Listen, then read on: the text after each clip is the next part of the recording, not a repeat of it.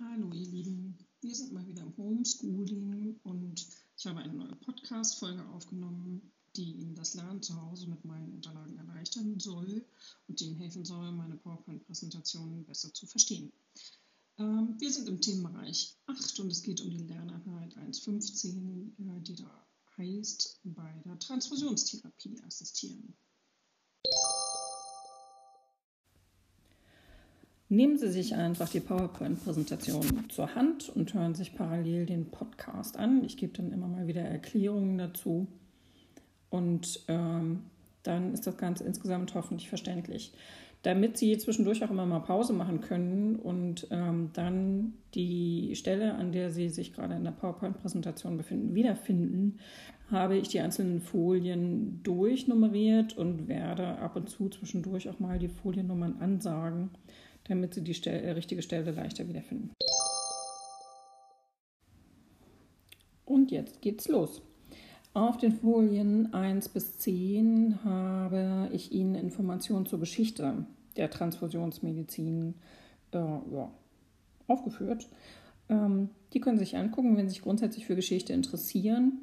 Allerdings sind ähm, diese Sachen nicht prüfungsrelevant, da es ja eine Lerneinheit in TB8 ist, wo es um die Durchführung einzelner äh, therapeutischer Maßnahmen und pflegerischer Maßnahmen geht. Also ja, bei Interesse schauen Sie es genauer an. Ansonsten können Sie das dynamisch überspringen. Außerdem äh, habe ich Ihnen auch noch einen Film über die Geschichte äh, verlinkt äh, im Plan, wo Sie sich ein bisschen was dazu angucken können, wenn es Sie interessiert. Außerdem habe ich Ihnen noch einen weiteren Film zur Verfügung gestellt und zwar heißt der Bluttransfusionen sind gefährlich und schädlich. Ähm, dieser Film setzt sich kritisch mit dem Thema Bluttransfusionen auseinander, was ähm, sinnvoll ist, denn äh, Bluttransfusionen haben durchaus nicht nur Vorteile, sondern auch eine ganze Reihe Nachteile, die einem zumindest bewusst sein sollten und eben dafür sorgen, dass ich einen ganz bewussten Umgang mit Bluttransfusionen habe und ähm, auch klar macht, wie wichtig das ist, äh, eine vernünftige Krankenbeobachtung durchzuführen, wenn eben dann doch Bluttransfusionen gegeben werden müssen, denn ich kann es nicht komplett umgehen. Also was ist denn jetzt eine Bluttransfusion? Äh, unter dem Begriff Transfusion versteht man die intravenöse Übertragung von Blut und Blutderivaten an einen Menschen. Blutderivate sind die einzelnen Blutbestandteile. In der heutigen Zeit gebe ich nämlich eigentlich so gut wie überhaupt nicht mehr das komplette Blut, wenn jemand eine Transfusion benötigt, sondern nur noch den Bestandteil, der wirklich fehlt und den ich ersetzen will. Dieser Begriff Transfusion kommt aus dem Latein von dem Begriff Transfusio, das bedeutet hinübergießen. Wirkt erstmal merkwürdig, wenn man denkt, okay, was hat das Ganze jetzt mit Hinübergießen zu tun? Das kommt eben äh, aus der Zeit, in der das Blut direkt von einem Menschen auf den nächsten gegeben wurde. Ne? Über einen Schlauch, klar, aber eben nicht zwischengelagert wurde, weil es noch gar nicht lagern konnte, sondern immer direkt von einem Menschen an den anderen. Wo kommt dieses Blut, was Menschen bekommen, denn jetzt heutzutage eigentlich her? Es gibt zwei unterschiedliche Möglichkeiten, Blut zu gewinnen. Grundsätzlich unterscheide ich bei Blutspenden die sogenannte Fremdblutspende und die sogenannte Eigenblutspende. Fremdblutspende, das kennt eigentlich jeder. Hier ist gemeint, dass das Blut bzw. die Blutbestandteile von einem fremden Blutspender stammen. Ähm, wenn das der Fall ist, dann muss ich das Blut aufwendigen Analysen unterziehen die, bevor ich es an, an äh, anderen Patienten weitergeben kann, denn ich möchte ihn ja möglichst wenig gefährden. Welche Analysen das sind, das klären wir gleich. Weniger bekannt und auch deutlich weniger verbreitet ist die sogenannte Eigenblutspende. Für diese Geschichte gibt es unterschiedliche Begriffe. Autotransfusion und autogene Transfusion meint genau das gleiche wie Eigenblutspende. Und hier ist der Blutspender ähm, auch der Blutempfänger. Das klingt erstmal ein bisschen merkwürdig, ähm, aber wenn man sich die verschiedenen Verfahren, die hier reingehören, näher anguckt, dann wird klar, wie das sein kann. Drei unterschiedliche Verfahren gehören hierzu. Das ist die präoperative Eigenblutspende, die sogenannte Hämodilution und die intraoperative Autotransfusion. hm, Begriffe, die wahrscheinlich nur zum Teil selbsterklärend sind. Deswegen klären wir das jetzt mal ein bisschen genauer, was das bedeutet. Eine präoperative Eigenblutspende kann ein Patient machen, wenn er eine geplante OP hat, die noch mehrere Wochen entfernt liegt. Äh, bei einer geplanten OP, bei der ich auch einen relativ hohen Blutverlust erwarte, also die Gabe von Blutprodukten wahrscheinlich ist, äh, ist eben die präoperative Eigenblutspende eine Möglichkeit, um Fremdblutgaben zu vermeiden. Ähm, ich kann also ungefähr sechs Wochen vor einer geplanten OP für mich selbst Blut spenden. Da entfallen die ganzen äh, aufwendigen Analysen und Untersuchungen, denn ich kriege ja nur das zurück, was auch aus meinem Körper kommt. Andere Patienten bekommen dieses Blut nicht. Es wird dann nur haltbar gemacht und entsprechend gelagert, wie es gelagert werden muss. Und dann bekomme ich es unter der OP, wenn ich es brauche, wieder zurück. Dieses Verfahren kann allerdings nur angewendet werden, wenn es den Patienten nicht noch kränker macht, als er ohnehin schon ist. Das heißt, eine ganze Reihe Erkrankungen gelten als Kontraindikationen für die präoperative Eigenblutspende. Äh, wenn der Patient schon von vornherein eine, Anämie hat oder Lungen- oder Herzerkrankungen und auch Krebserkrankungen oder akute Infektionen, dann kann er die präoperative Eigenblutspende nicht machen. Das sind alles sehr häufige Geschichten, weswegen eine präoperative Eigenblutspende eben auch nicht besonders häufig durchgeführt wird. Die Hämodilution ist ein Verfahren, das auf den ersten Blick gar nicht so viel mit einer Transfusion zu tun hat. Ähm, eine Hämodilution ist eine gezielt herbeigeführte Blutverdünnung mit sogenannten kolloidalen Infusionslösungen. Diese kolloidalen Infusionslösungen enthalten Makromoleküle wie Hydroxyethylstärke oder Dextrane oder auch Proteine wie Gelatine, die den Vorteil haben, dass sie äh, sehr groß sind, Makromoleküle eben, und dass sie Wasser binden, sodass ähm, sie eben sehr viel effektiver im Gefäßsystem verweilen und nicht wie eine isotonische Vollelektrolytlösung wie Sterophondin zum Beispiel relativ schnell wieder aus dem Gefäßsystem verschwinden, weil sie über die Nieren ausgeschieden werden oder aus den Gefäßen austreten und Ödeme verursachen. Äh, diese kolloidalen Infusionslösungen, das ist zum Beispiel Voluven oder Hes oder Gelafondin, ähm, können also dafür sorgen, dass ich, wenn ich das kombiniere mit einer Flüssigkeitsinfusion, äh, dass ich das Gefäßsystem auffülle und gleichzeitig das Blut damit verdünne. Das verbessert die Fließeigenschaften des Blutes. Es ist ähm, weniger viskös. Ich setze die Blutviskosität herab und ähm, damit sinkt auch die Wahrscheinlichkeit, dass Trompen entstehen, weil ich den Hämatokrit senke. Und äh, ja, das Ganze kann sich durchaus positiv ähm, in einer OP auswirken. Ja, ich vermeide Fremdblutgaben, weil der Blutdruck nicht so weit absinkt und ich verbessere insgesamt die Durchblutung mit diesem Verfahren. Intraoperative Autotransfusion bedeutet, dass ich während einer OP mit einem Gerät, wie zum Beispiel dem Cellsafer, den Sie auf der Folie 14 sehen, ähm, aus stark blutenden Wunden steril das Blut absauge, bevor es eben verloren geht, weil es rausblutet auf den Boden oder äh, in irgendwelche Kompressen. Ich sauge es also steril auf, dann wird es in dem Gerät nochmal aufbereitet, gefiltert, dass wirklich keine Trompen drin sind und der Patient kriegt es dann später wieder zurück aus dem Beutel, in dem das Blut aufgefangen wird. Ähm, ja, das ist eine wunderbare Variante, um eben Fremdblutgaben zu vermeiden. Aber diese Geräte sind eben leider auch relativ teuer, deswegen vermutlich auch nicht in jedem OP vorhanden. Da diese Verfahren aber eben nur begrenzt Blutverluste ersetzen können, muss eben dann ab und an eben doch auf Fremdblutspenden zurückgegriffen werden. Jetzt geht es um die Untersuchung, die ich mit so einer Fremdblutspende anstelle, bevor ein anderer Patient die Blutkonserve bekommt. Wir haben in Deutschland ein Transfusionsgesetz, ähm, das festlegt, worauf eine Blutkonserve untersucht werden muss. Und wenn man sich das anguckt, dann äh, stellt man fest, das sind erstaunlich wenig Dinge, auf die so eine Fremdblutspende wirklich untersucht wird. Zum einen bestimme ich äh, die Blutgruppen nach dem AB0-System und nach dem Rhesusfaktorsystem. Ähm, und Dann gucke ich mir noch einen Laborwert an, das ALAT, die Alanin-Aminotransferase. Ähm, idealerweise haben Sie das schon mal gehört, das ist eine sogenannte Lebertransaminase, ein Leberenzym, das ansteigt, wenn es äh, irgendwelche Probleme in der Leber gibt. Ähm, die gibt es zum Beispiel bei akuten Infektionen, bei Infektionskrankheiten generell, bei äh, Drogenmissbrauch, Alkoholabusus, ähm, ja, all diesen Geschichten. Und so kann ich mit diesem Laborwert eben schon ja, relativ günstig und schnell äh, Menschen ausschließen, bei denen es ein Problem gibt.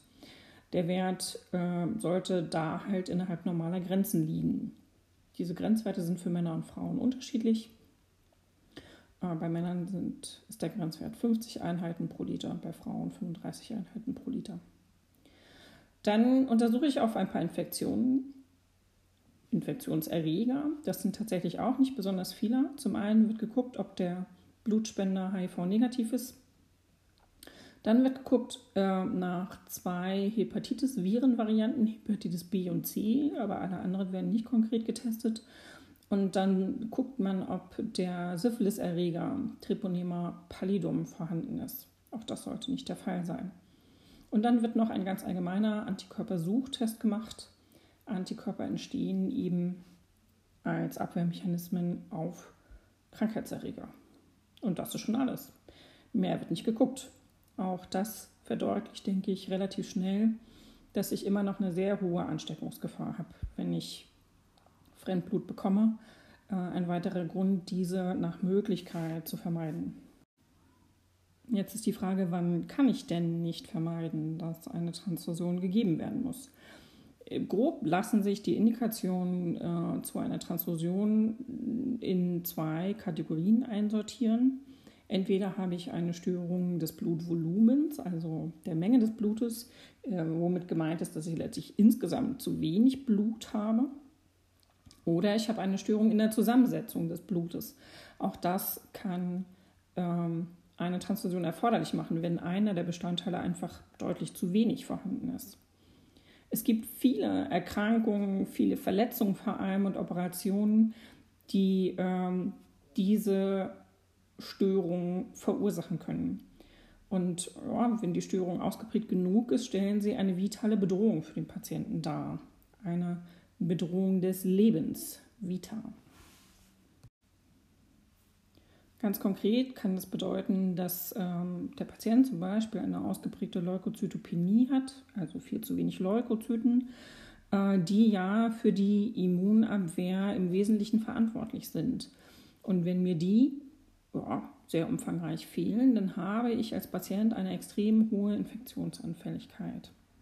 Insgesamt versucht man, Leukozytengaben zu vermeiden, aber in sehr seltenen, besonderen Fällen macht man das mal.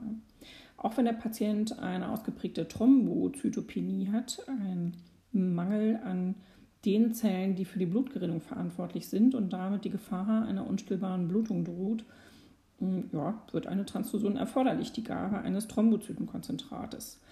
Und die Sachen, die man wahrscheinlich am häufigsten erlebt, ist, dass ein Patient zum Beispiel durch einen Unfall oder durch eine sehr große OP äh, einen großen Blutverlust hat. Das äh, ist dann eine akute Anämie und äh, deshalb ähm, Erythrozyten braucht. Ja, die Erythrozyten sind ihre Sauerstoffträger und äh, ohne die findet keine vernünftige Versorgung der Organe und Gewebe statt. Das muss aber nicht immer schnell passieren, sondern kann auch langsam entstehen. Es kann sich also eine chronische Anämie entwickeln, zum Beispiel durch einen ausgeprägten Eisenmangel oder Vitamin B12-Mangel oder bei angeborenen Fehlbildungen der Erythrozyten wie bei einer Sichelzellanämie. Ähm, auch dann können Transfusionen erforderlich werden. So ganz genau lässt sich nicht universal festlegen, wann dann jetzt aber eine Transfusion erforderlich wird. Ein wesentliches Entscheidungskriterium, vor allem für die äh, Verabreichung von Erythrozytenkonzentration, kurz EKs, ist der Hämoglobinwert. Aber äh, mal abgesehen vom HB, vom Hämoglobin, äh, schaut sich der Arzt diverse andere Kriterien an, um zu entscheiden, ob ein Patient jetzt eine Transfusion benötigt oder nicht. Äh, zum einen ist es natürlich die Dauer der Anämie und die Schwere, die ich am HB ablesen kann, aber auch die Ursache der Anämie. Aber äh, genauso wichtig ist auch der klinische Zustand des Patienten, was letztlich die Symptome meint, die der Patient hat.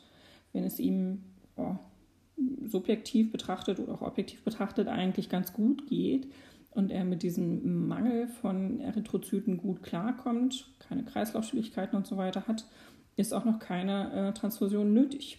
Ja, also der klinische Zustand ist entscheidend, genauso wie das Alter der Patienten. Bei Kindern äh, wartet man viel länger mit Transfusionen, weil die das in der Regel auch besser kompensieren können als bei alten Menschen. Und ähm, letztlich spielt auch das Geschlecht eine Rolle. Sie haben gelernt, dass Männer und Frauen unterschiedliche Normwerte für Erythrozyten HB und HK haben. Also kann ich natürlich ähm, auch nicht unabhängig vom Geschlecht ja, Transfusionen verabreichen. Letztlich werden Erythrozytenkonzentrate immer nur dann gegeben, wenn der Patient ohne die Gabe der Erythrozyten einen schweren gesundheitlichen Zusatzschaden erleiden würde.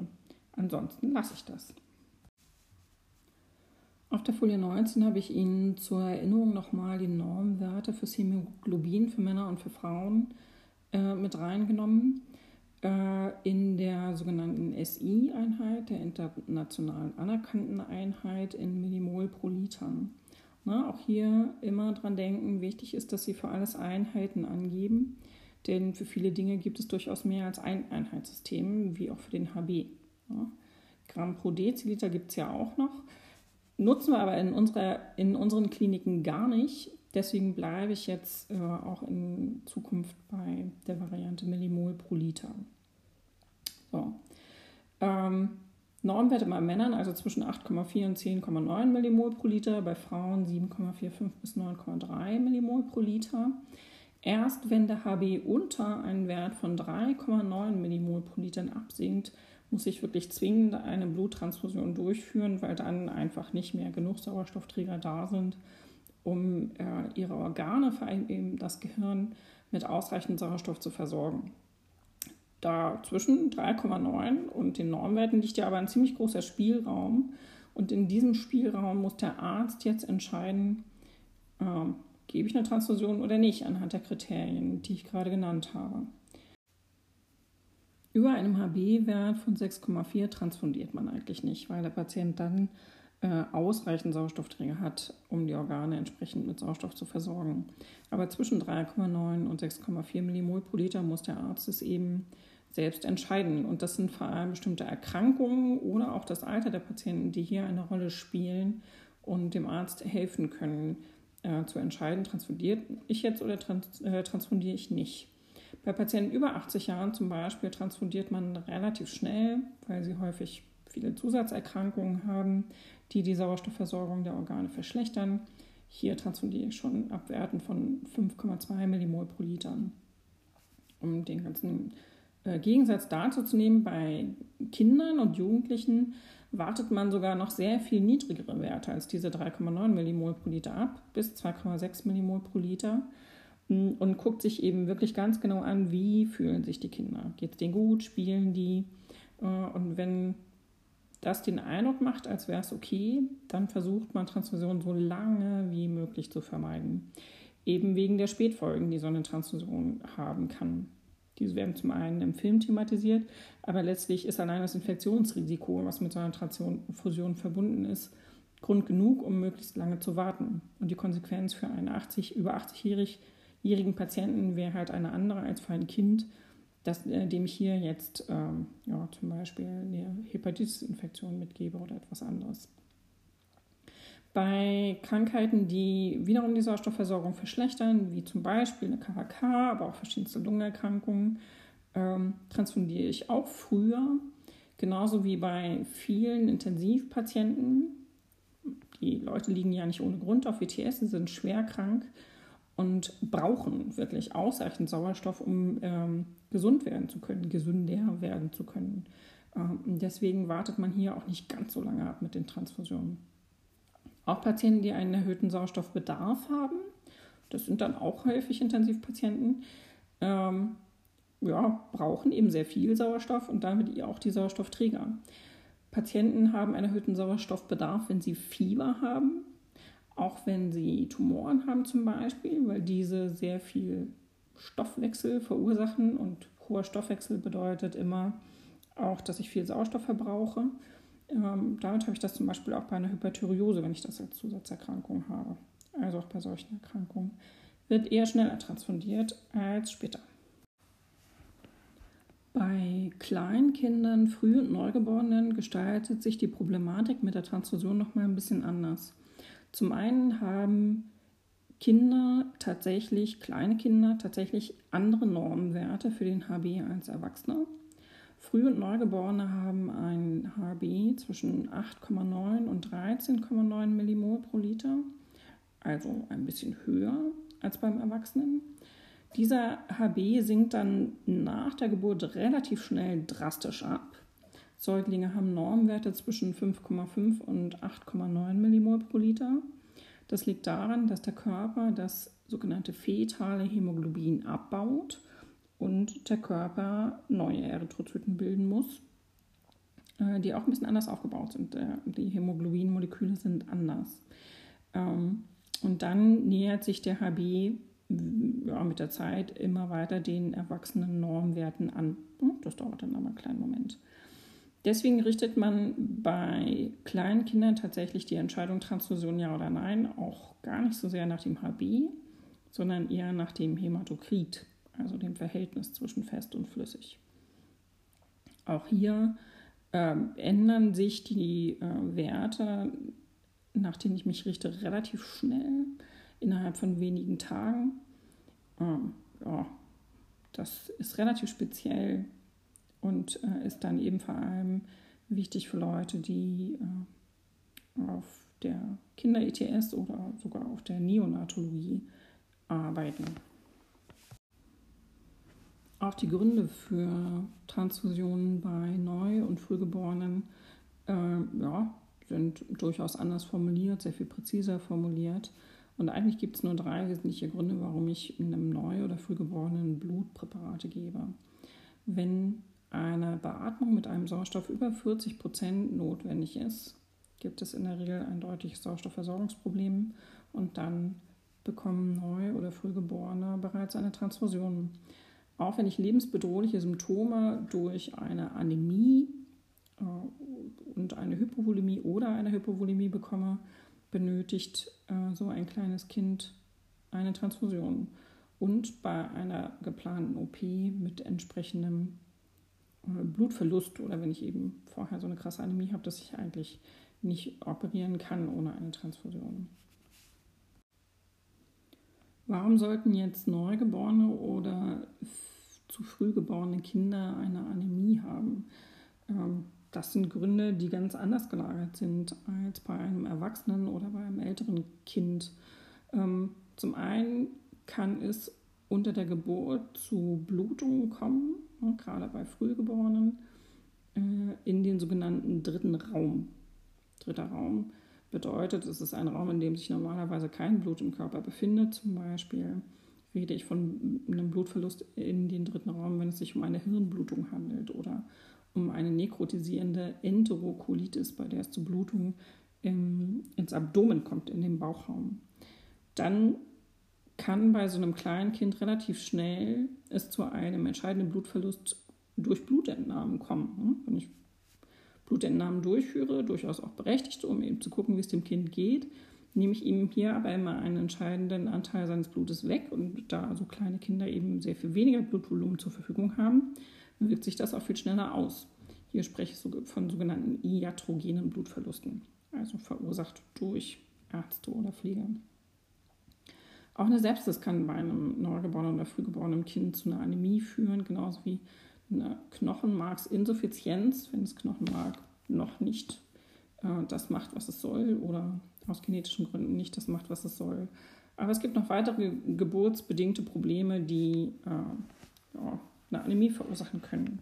Ein Blutverlust durch eine Plazenta previa zum Beispiel oder eine Plazenta-Ablösung. Äh, ja, im Vorfeld der Geburt oder eine sogenannte fetofetale Transfusion. Das meint, dass ich eine schwere Durchblutungs- und Ernährungsstörung bei eineigen Zwillingen habe, ähm, bei der es durch unübliche Gefäßverbindungen zu einem Ungleichgewicht des Blutaustausches kommt. Es gibt auch ein sogenanntes fetomaternales Transfusionssyndrom. Hier kommt es zu einer Blutübertragung vom Fötus zur Mutter während der Schwangerschaft oder auch unter der Geburt aufgrund von Plazentaverletzungen. Normalerweise gibt es da keine Vermischung zwischen dem fetalen und maternalen Blut in der Plazenta. Zwischen dem fetalen und mütterlichen Kreislauf gibt es ja die Plazenta-Schranke. Äh, und beide Kreisläufe haben im Normalfall keine Verbindung zueinander. Selbst ein zu spätes Abnabeln nach der Geburt kann dazu führen, äh, dass das Kind eine Anämie entwickelt, nämlich dann, wenn die Plazenta eben unter ähm, dem Niveau des Kindes ist. Ja, dann wirkt die Schwerkraft und das Blut fließt aus dem Kind in die Plazenta. Man sollte also entsprechend abgenabelt haben. Auch die Dosierung von Blutprodukten erfolgt bei Kindern ganz anders als bei Erwachsenen. Hm? Während Erwachsene ja in der Regel immer ein komplettes Erythrozytenkonzentrat oder ein äh, Plasmapräparat oder ein Thrombozytenkonzentrat bekommen, wird das Volumen bei Kindern an ihr Alter angepasst. Hier gilt die Regel, dass ich 10 bis 15 Milliliter Blut oder Plasma oder Thrombozyten oder was auch immer pro Kilogramm Körpergewicht verabreiche. Ne? So kann ich eben genau für das Körpergewicht des Kindes ausrechnen, wie viel Blut das Kind benötigt. Bei Frühgeborenen mache ich noch kleinere Dosen, dafür in äh, mehrere, also in kürzeren Abständen, äh, bis ich eben ausgeglichen habe, was ich ausgleichen möchte. So, das war jetzt genug zu den Indikationen, die zu einer Transfusion führen. Jetzt möchte ich, dass Sie sich äh, damit beschäftigen, was kann denn überhaupt alles transfundiert werden? Was fällt alles unter diesem Begriff Transfusion? Dafür habe ich äh, für Sie ein Informationsblatt vorbereitet, eine Übersicht mit den verschiedenen Transfusionspräparaten. Bildlich dargestellt finden Sie die auf der Folie 21. Können wir versuchen, das jeweils zuzuordnen, was was ist. Auf jeden Fall möchte ich, dass Sie sich diese Tabelle äh, gut durchlesen anschauen, gucken, ob da alles klar ist, damit wir äh, dann entsprechend, wenn wir uns wieder sehen oder sprechen, äh, ja, Ihre Fragen klären können, falls es welche dazu gibt. Wichtig für Sie ist nachher letztlich nur, was kann alles transfundiert werden, die, konkreten, die konkrete Aufbereitung und die ganzen Indikationen dienen Ihrer Zusatzinformationen. Hm, ja, es liegt aber ja nicht in Ihrer Hand, wie die Präparate aufbereitet werden oder ähm, in welchem Fall das ganz genau gegeben wird. Wichtig also, was kann alles transfundiert werden?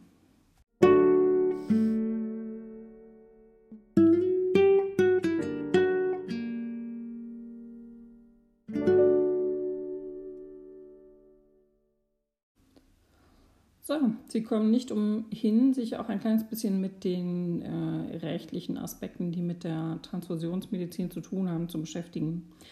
Ähm, damit wir uns damit aber nicht so fürchterlich lange aufhalten müssen, habe ich auch hierfür ein Informationsblatt für Sie fertig gemacht, ähm, was Sie sich bitte durchlesen. Und wir verfahren genauso wie mit den anderen Geschichten. Wenn Sie Fragen haben, die Sie nicht selber klären können, dann schreiben Sie sich die auf und dann besprechen wir das, werden wir uns das nächste Mal hören.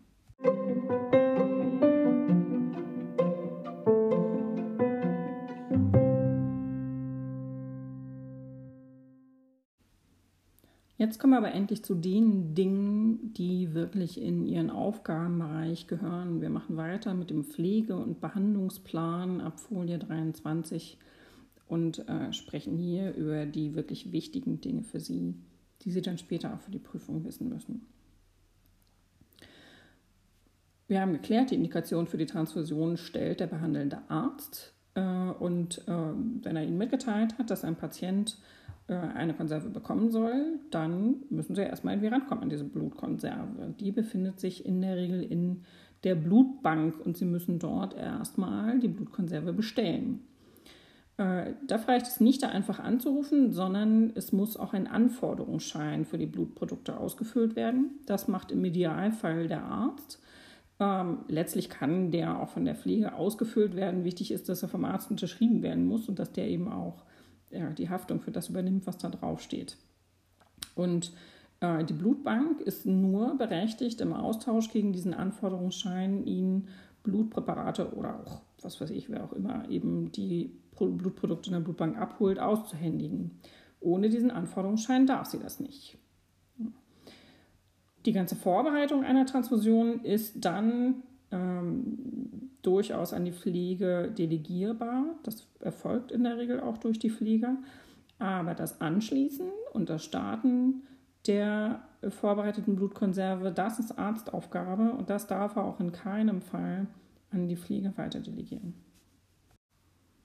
Auf Folie 24 habe ich Ihnen mal so einen Anforderungsschein für Blutprodukte ähm, ja, abgebildet. Das ist keiner unserer Kliniken, aber die sehen inhaltlich zumindest alle sehr ähnlich aus, äh, auch wenn das Layout vielleicht ein anderes ist. Also Sie sehen, ich kann, da, kann und muss eine ganze Menge äh, Dinge ausfüllen, bevor Sie da überhaupt Blutprodukte aus der Blutbank bekommen. Die Aufgaben der Pflege im Rahmen der Transfusionstherapie, ähm, ja, das sich vier Schwerpunkte zuordnen. Zum einen ist die Vorbereitung, äh, mitunter auch die Lagerung und die Kontrolle der Blutkonserven.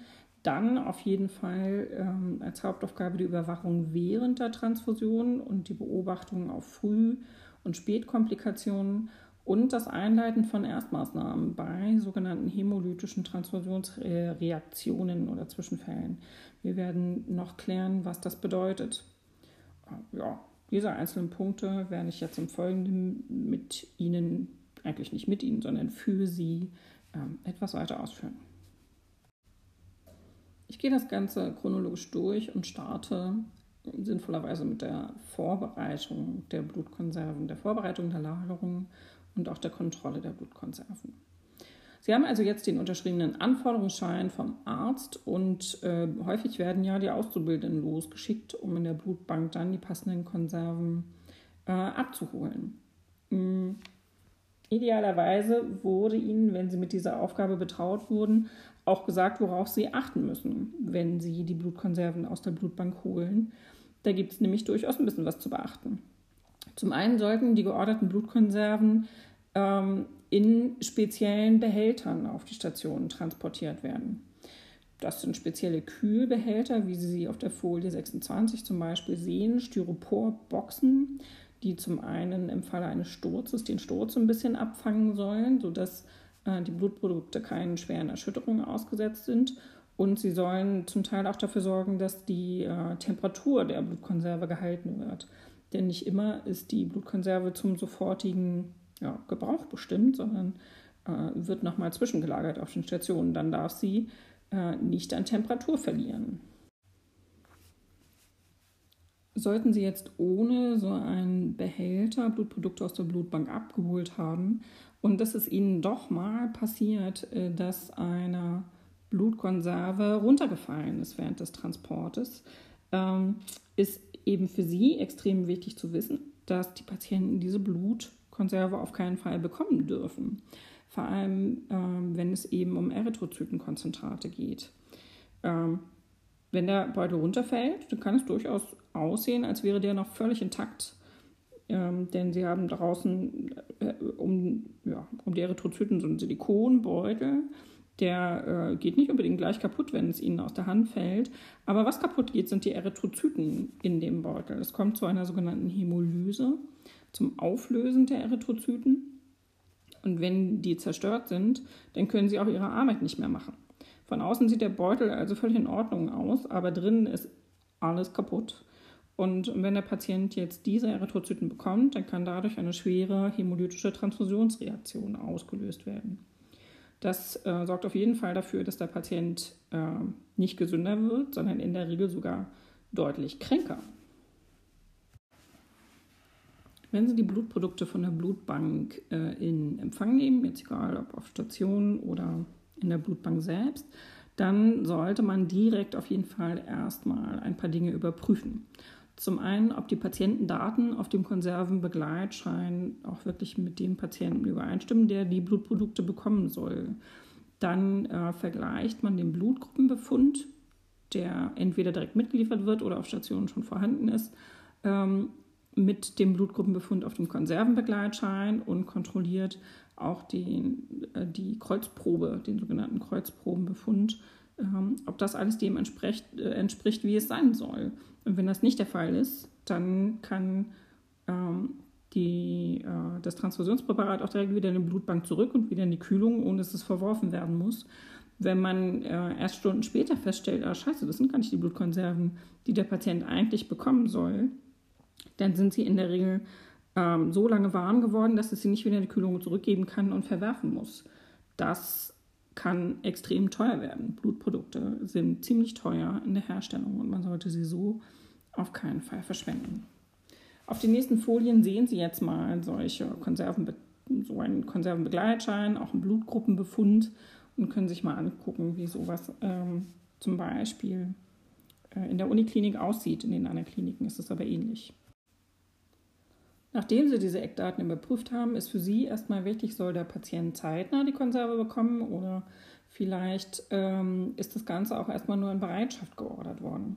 In Bereichen wie der Intensivstation oder auch der Hämatologie oder Aufwachräume, OP und so weiter werden ab und an mal Konserven in Bereitschaft, eben dichter als in der Blutbank gelagert, um im Zweifel schnell darauf zugreifen zu können. Wenn Konserven also später gebraucht werden, sollten sie so schnell wieder wie möglich wieder in den Kühlschrank zurück. Wenn Konserven für den sofortigen Gebrauch gedacht sind, dann müssen sie jetzt erwärmt werden. In der Regel sind sie nämlich sehr kalt gelagert worden. Entweder tiefgefroren bei Plasmapräparaten oder Gerinnungsfaktoren oder ähm, Erythrozytenkonzentrate werden kühl zwischen 2 äh, und 6 Grad gelagert. Äh, so können sie ja nicht transfundiert werden. Also müssen sie Minimum auf Raumtemperatur gebracht werden. Das hat in der Regel keine Eile. Ich kann also die Blutkonserve auch einfach liegen lassen und warten, bis sie warm geworden ist. Wenn es doch mal schneller gehen soll, dann gibt es spezielle Geräte, um äh, Blutpräparate aufzuwärmen. In einigen besonderen Fällen werden ähm, Transfusionspräparate auf 37 Grad Celsius, sprich auf Körpertemperatur, erwärmt. Das ist aber nicht der Regelfall, sondern wirklich nur bei äh, speziellen Indikationen der Fall. Zu diesen Indikationen äh, gehört, dass der Patient ähm, schon eine Hypothermie hat. Ich möchte ihn ja mit der Gabe der Transfusionspräparate nicht noch weiter runterkühlen. Auch wieder Früh- und Neugeborene sind Gruppen, bei denen ich äh, Transfusionspräparate körperwarm verabreiche weil sie Temperaturregulation noch nicht so gut machen können und ich sie dadurch schnell runterkühlen würde. Mm. Ist es auch möglich, dass Patienten sogenannte Kälte-Antikörper haben, wenn das äh, bekannt ist? Das ist meistens nur deshalb bekannt, weil das äh, Problem vorher schon mal bei einer Transfusion aufgetaucht ist. Ähm, dann werden Konserven körperwarm gemacht oder auch wenn ein Patient sehr, sehr viele Konserven bekommen soll also eine Massentransfusion, durchgeführt wird. Wenn ich zehn Konserven gebe ähm, und die sind alle bei Raumtemperatur warm, dann habe ich den Patienten äh, auch irgendwann runtergekühlt. Erwärmen darf ich Blutprodukte nur mit genau für diesen Zweck hergestellten Bluterwärmungsgeräten. Davon gibt es gar nicht so viele unterschiedliche. In äh, Deutschland haben wir so drei äh, große Firmen äh, und drei Vertreter von Bluterwärmungsgeräten, die ich Ihnen auf der Folie äh, 32 und 33 mal abgebildet habe. Das ist die, äh, der sogenannte Plasmatarm, die Sahara und die Level. Die merkwürdigen Namen rühren daher, dass das in der Regel die Gerätenamen sind, die die einzelnen Firmen ihren Geräten gegeben haben. Wenn die Blutprodukte nicht sofort benutzt werden sollen, muss ich sie äh, entsprechend der Vorschriften aufbewahren. Äh, Erythrozytenkonzentrate müssen, wie gesagt, äh, zwischen 2 und 6 Grad Celsius gelagert werden und zwar äh, in einem erschütterungsfreien Kühlschrank. Das sind also Spezialkühlschränke, keine normalen Haushaltskühlschränke, sondern sowohl für Medikamente als auch für Blutprodukte gibt es Spezialkühlschränke Kühlschränke und Tiefkühlschränke. Äh, was ist das Spezielle an diesen Kühlschränken? Zum einen sollen sie erschütterungsfrei sein, zum anderen haben sie eine äh, spezielle Messeinrichtung zur kontinuierlichen Registrierung der Temperatur. Meistens schon von außen gut ersichtlich, sodass ich die Temperatur eben kontrollieren kann, ohne den Kühlschrank zu öffnen. Außerdem ähm, fangen diese Kühlschränke in der Regel auch an zu piepen, wenn man die Tür nicht richtig zugemacht hat. Das kann ja passieren, ne? wenn man in der Hektik mal die Tür nur so zuschlägt und ist aber nicht richtig zu. Und äh, die Temperatur im Kühlschrank verändert sich, wird wärmer, dann geben diese Kühlschränke ziemlich laute äh, Piepgeräusche von sich, damit man es eben mitkriegt und dafür sorgen kann, dass nicht die ganzen Blutprodukte äh, ja, schlecht werden, ist ja Quatsch, aber irgendwie vernichtet werden müssen, weil sie zu warm werden. In jedem Fall darf die Kühlkette der Blutprodukte ähm, weder für den Transport innerhalb der Klinik oder dann auf Stationen unterbrochen werden, wenn sie nicht sofort transponiert werden sollen. Ja, auch deswegen eben diese isolierten Pappmaché-Boxen. Wenn ein Blutprodukt eine Temperatur von über 10 Grad Celsius erreicht hat, darf sie nicht wieder zurück in die Kühlung. Dann habe ich nur noch die Möglichkeit ähm, zu gucken, ob ein pa äh, Patient, äh, vielleicht auch ein anderer, dieses Blutprodukt jetzt braucht. Ansonsten muss es dann verworfen werden. Bevor ein Patient jetzt so ein Fremdblutpräparat bekommt, müssen verschiedene Blutverträglichkeitstests im Vorfeld durchgeführt werden. Einige davon erfolgen in der Blutbank, wie eben die Kreuzprobe oder auch ein Antikörpersuchtest, der Coombs-Test. Ähm, und eine letzte Verträglichkeitsprobe führt aber der Arzt direkt vor der Transfusion durch, und zwar ist das der Bedside-Test.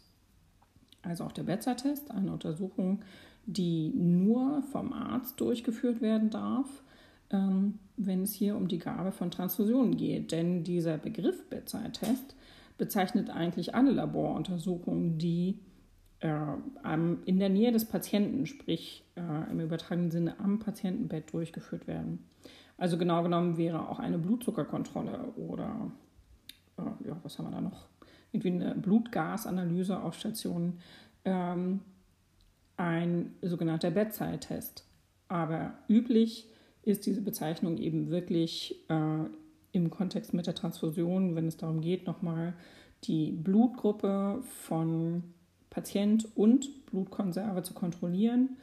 Bekannt sind sie ja, aber ich kontrolliere sie eben nochmal, weil ähm, ja auch in der Blutbank Menschen arbeiten, die Fehler machen können, mal in der Hektik ein falsches Etikett aufkleben können oder ähnliches. Ähm, und da sollte man auf Nummer sicher gehen, dass wirklich das drin ist, was draufsteht. Mhm denn äh, bei der Gabe einer falschen Blutgruppe kann das äh, durchaus tödlich für den Patienten ändern. enden. Ähm, also eine Aufgabe, die nur vom Arzt durchgeführt werden darf. Trotzdem habe ich Ihnen auf einem Informationsblatt zu den Blutverträglichkeitstests hm, mal beschrieben, wie so ein Bedside-Test durchgeführt wird und wie man das Ergebnis interpretiert. Hm, wenn wir uns denn in der Schule wiedersehen, dann können Sie so einen Bedside-Test für sich selbst auch mal ausprobieren, auch wenn es in der Klinik Arztaufgabe ist. Für die Vorbereitung einer Transfusion habe ich Ihnen auch ein Informationsblatt fertig gemacht. Das brauchen Sie also nicht aufschreiben. Ähm, nachdem Sie geklärt haben, ob es äh, aufgewärmt werden soll oder ob es bei Körpertemperatur reicht, können Sie das entsprechend aufbereiten. Wirklich, wie gesagt, nur die Geräte, die zur Bluterwärmung gedacht sind, auch nutzen. Alle anderen Möglichkeiten sind verboten, entweder aus hygienischen Gründen oder weil sie nicht klären können, wie warm genau wird die Blutkonserve. Und sie darf eben äh, ähnlich wie der Körper, denn es ist ja ein körpereigenes Produkt, nicht über 42,5 Grad äh, erwärmt werden, weil sonst äh, die äh, Erythrozyten oder auch die Plasmabestandteile, die Proteine zerstört, zerstört werden würden, äh, weil sie denaturieren. So, ähm, für die konkrete Vorbereitung der Transfusion brauchen Sie ein Transfusionssystem. Es gibt also Unterschiede im System zwischen einer Infusion und einer Transfusion. Der Unterschied besteht darin, dass in einem Transfusionsbesteck in der Tropfenkammer noch ein Filter eingebaut ist, ähm, der eventuelle äh, Trompen, die in der Blutkonserve entstanden sind, rausfiltern soll, damit diese nicht beim Patienten landen. Ansonsten ist das genau gleich aufgebaut. Das Anschließen des Transfusionsbesteckes unterscheidet sich aber auch ähm, von äh, der Vorbereitung einer Infusion. während Sie nach dem Anstechen einer Infusionsflasche das Ganze ja an Tropfstände hängen können, um das System zu entlüften, wird bei einer ähm, Transfusion äh, nach dem Anstechen des Transfusionspräparates erstmal ganz vorsichtig mit der Hand etwas Blut in die Tropfenkammer gedrückt, sodass die gut zur Hälfte gefüllt ist. Ähm, und äh, dann drehen Sie das Transfusionssystem zu und können es dann anhängen und ganz vorsichtig entlüften. Ja. Viel mehr Unterschiede gibt es nicht. Ne? Wie gesagt, äh, gut kontrollieren, dass die Begleitpapiere alle korrekt sind und äh, dass das Blut auch wirklich für den Patienten ist, der es da bekommen soll. Ähm, es ist auch sinnvoll, den Patienten ein kleines bisschen vorzubereiten, ihn darüber zu informieren, dass er während der Transfusion äh, nicht äh, auf Toilette gehen äh, sollte und ihn deswegen vorher am besten nochmal zur Toilette schicken. Ähm, ist es auch sinnvoll, bei einer geplanten Transfusion den Patienten nüchtern zu lassen, denn wenn eventuell Komplikationen auftreten, kann es dazu führen, dass der Patient intubiert werden muss. Das ist deutlich einfacher, wenn der Patient nüchtern ist. Aber möglich ist es natürlich auch, wenn der Patient gegessen hat. Mm, ja, aber nach Möglichkeit lassen Sie den Patienten eben bitte nüchtern. Jetzt kommen wir zum wichtigsten Teil der ganzen Geschichte, nämlich der eigentlichen Transfusion, der Durchführung und ihrer Aufgabe dabei, nämlich die Überwachung und Begleitung des Patienten während der Transfusion. Wenn der Arzt den Bedside-Test durchgeführt hat, und die äh, Blutkonserve angeschlossen hat, dann sollte er nach Möglichkeit nicht sofort verschwinden, sondern erstmal ungefähr 10 Milliliter Blut äh, zügig in den Patienten laufen lassen, dann abdrehen, zudrehen die Konserve, sodass es nicht weiterläuft und den Patienten fünf bis zehn Minuten beobachten. Denn äh, wenn warum auch immer trotzdem eine falsche Blutkonserve angeschlossen wurde oder irgendwelche Antikörper vorhanden sind, auf die der Patient reagiert, dann tut er das meistens auch sehr schnell. Und dann reichen diese 10 Milliliter Blut völlig aus, um äh, innerhalb dieser ersten 10 Minuten eine Transfusionsreaktion auszulösen. Ähm, weil aber bisher ja so wenig Blut in den Patienten geflossen ist, ist die Transfusionsreaktion dann auch nicht so ausgeprägt und nicht so schlimm. Ne? Ich lasse es danach natürlich nicht weiterlaufen, wenn ich äh, Symptome beim Patienten beobachte. Dieses Vorgehen, diese, äh, dieses Vorgehen des Arztes, Arztes wird als Ölleckerprobe bezeichnet. Wenn diese ersten zehn Minuten unauffällig waren, dann stellt der Arzt die richtige Tropf Tropfgeschwindigkeit ein und kann die weitere Überwachung dann an die Pflege delegieren, was ja auch der Fall ist. Die Überwachung des Patienten sollte jetzt engmaschig erfolgen, damit äh, Transfusionsreaktionen dann eben auch schnell erkannt werden und man schnell darauf reagieren kann.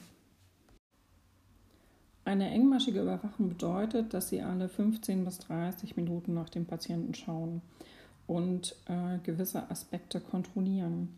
Einige Sachen davon werden auf Intensivstationen kontinuierlich über das Monitoring erfasst, aber andere Dinge erfasse ich nicht mit dem Monitoring und deswegen sollte ich auch dort in diesen Abständen nach den Patienten schauen.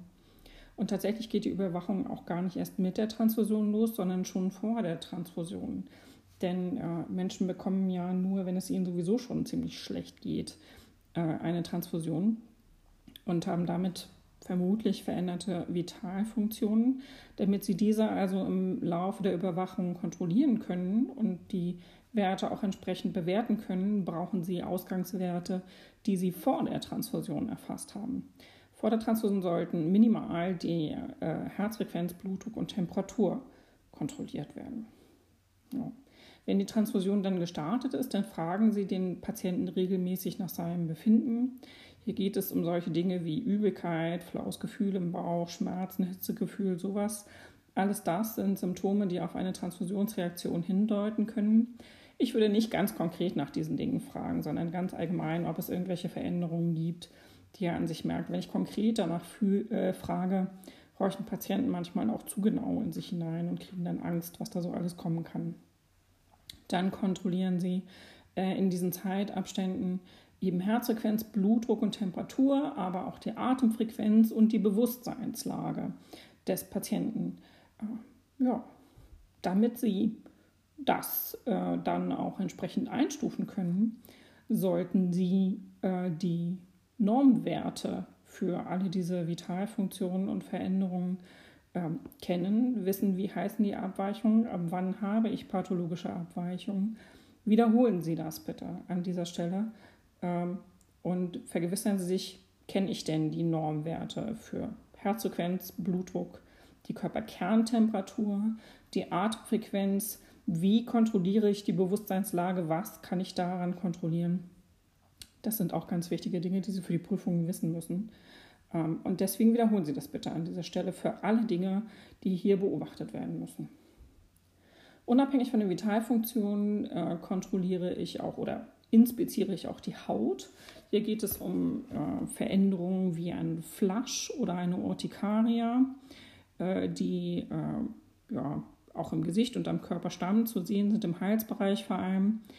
Ähm, auf der Folie 41 habe ich Ihnen mal Urtikaria und Flaschbilder mit reingenommen, damit Sie sich das angucken können, wie das aussieht. Ähm, wenn ein Patient einen Dauerkatheter hat, dann lohnt sich auch ein Blick auf den Urin, weil es dort bei einer Transfusionsreaktion sehr schnell zu einer ähm, Veränderung kommen würde. Es äh, kommt zur Hämaturie, weil äh, die Erythrozyten, äh, Erythrozyten äh, ja bei so einer Transfusionsreaktion zerstört werden, äh, werden dann die Bruchstücke der Erythrozyten äh, in der Niere mitfiltriert und gelangen so in den Urin, wo sich ja normalerweise keine Erythrozyten befinden. Wenn es anfangs nur sehr wenige sind, habe ich erstmal eine Mikrohämaturie, später dann auch eine Makrohämaturie mit deutlich sichtbar Blut im Urin. Das ist eine Geschichte, bei der man sofort hellhörig werden muss und die Transfusion stoppen muss und den Arzt informieren muss, weil das schnell in eine Notfallsituation kippen kann. Neben diesen Beobachtungsparametern achten Sie bitte auch auf die Fließgeschwindigkeit des Blutes. Wenn die Transfusion über eine Flexhüle läuft, kann sich das ja durch Bewegung des Armes durchaus verändern während der Transfusion. Auch wenn der Arzt am Anfang die Geschwindigkeit richtig eingestellt hat, kann äh, durch Abknicken der Flexhüle oder weil sie eben vorher ein bisschen abgeknickt war und jetzt der Arm gerade gemacht wird, äh, sich deutlich in der Fließgeschwindigkeit verändern. Ähm, das ist bei Blutprodukten aber äh, gravierender als zum Beispiel bei einer ähm, äh, ja, Elektrolytlösung. Ja. Die empfohlene äh, Fließgeschwindigkeit bei äh, einer Transfusion, die routinemäßig, also nicht routinemäßig, aber geplant angeordnet wird, ähm, liegt bei einer Stunde. Innerhalb einer Stunde sollte so eine Transfusion einlaufen. Da die Transfusionssysteme Schwerkraftsysteme sind, müssen Sie also sich jetzt ausrechnen, okay, mit welcher Tropfgeschwindigkeit muss das Ganze jetzt laufen. Bei einer Stunde und einem normal gefüllten IK sind das zwischen 40 und 60 Tropfen pro Minute. Ähm, wenn ich einen Patienten habe, der eine Herzinsuffizienz, kardiale Dekompensation oder Niereninsuffizienz hat, ähm, dann muss ich so ein Transfusionspräparat noch deutlich langsamer laufen lassen, weil ich ähm, durch die Volumenerhöhung im Gefäßsystem eine starke Herzbelastung auslösen kann. Äh, dann läuft so ein äh, Transfusionspräparat über drei bis vier Stunden ein. Ähm, ja, das sind dann so 10 bis maximal 20 Tropfen pro Minute, schneller nicht. Ja, müssen Sie also gut einstellen und einen Moment beobachten, ob es auch so läuft. In der Regel werden ähm, bei Notwendigkeit von Transfusionen dann auch äh, Bilanzierungen notwendig. Blutprodukte werden wie ganz normale Flüssigkeit mitbilanziert. Mm. Also nicht vergessen, wenn Sie eine Bilanz durchführen, das Ganze dann auch mit aufzuschreiben. Gucken Sie immer mal auf den Transfusionsbeutel, wenn Sie reingehen, ob äh, der Beutel sich auch entsprechend entleert ja, oder eben äh, gar nicht entleert. Das korreliert ja dann mit der Fließgeschwindigkeit. Und werfen Sie auch einen Blick auf die Einstichstelle äh, oder fragen den Patienten, ob sich das irgendwie verändert, das Gefühl an der Einstichstelle. Denn wenn es dort zu akuten äh, Infektionszeichen kommt, dann äh, ist dafür in der Regel gar keine Infektion verantwortlich, sondern auch wieder die Transfusionsreaktionen. Und äh, dann können Schmerzen, Schwellungen und ähnliches ähm, natürlich auch auftreten oder auch wenn sie ein Paravasat haben, was natürlich beim Blutprodukt genauso wenig auftreten sollte wie bei einer Infusion. Immer wenn Sie zum Patienten gehen, um äh, ihn zu überwachen, äh, wäre es nett, wenn Sie ihn auch nach seinen Bedürfnissen fragen und gucken, ob Sie irgendwas für ihn tun können. Ja, er unter Umständen für eine ganze Zeit ans Bett gefesselt ähm, und sehr in seinem Bewegungsradius eingeschränkt. Das ist schön, wenn Sie ein bisschen gucken, ob Sie was für ihn tun können. Im Anschluss oder auch während der Überwachung müssen alle diese Werte und Beobachtungen, die Sie tätigen, äh, dokumentiert werden. Das ist in der normalen Kurve in der Regel nicht möglich. Deswegen äh, sollte man ein separates Transfusionsprotokoll für diesen Zeitraum und auch die Überwachung nach der Transfusion anlegen. Denn das Ganze geht ja noch ein bisschen weiter.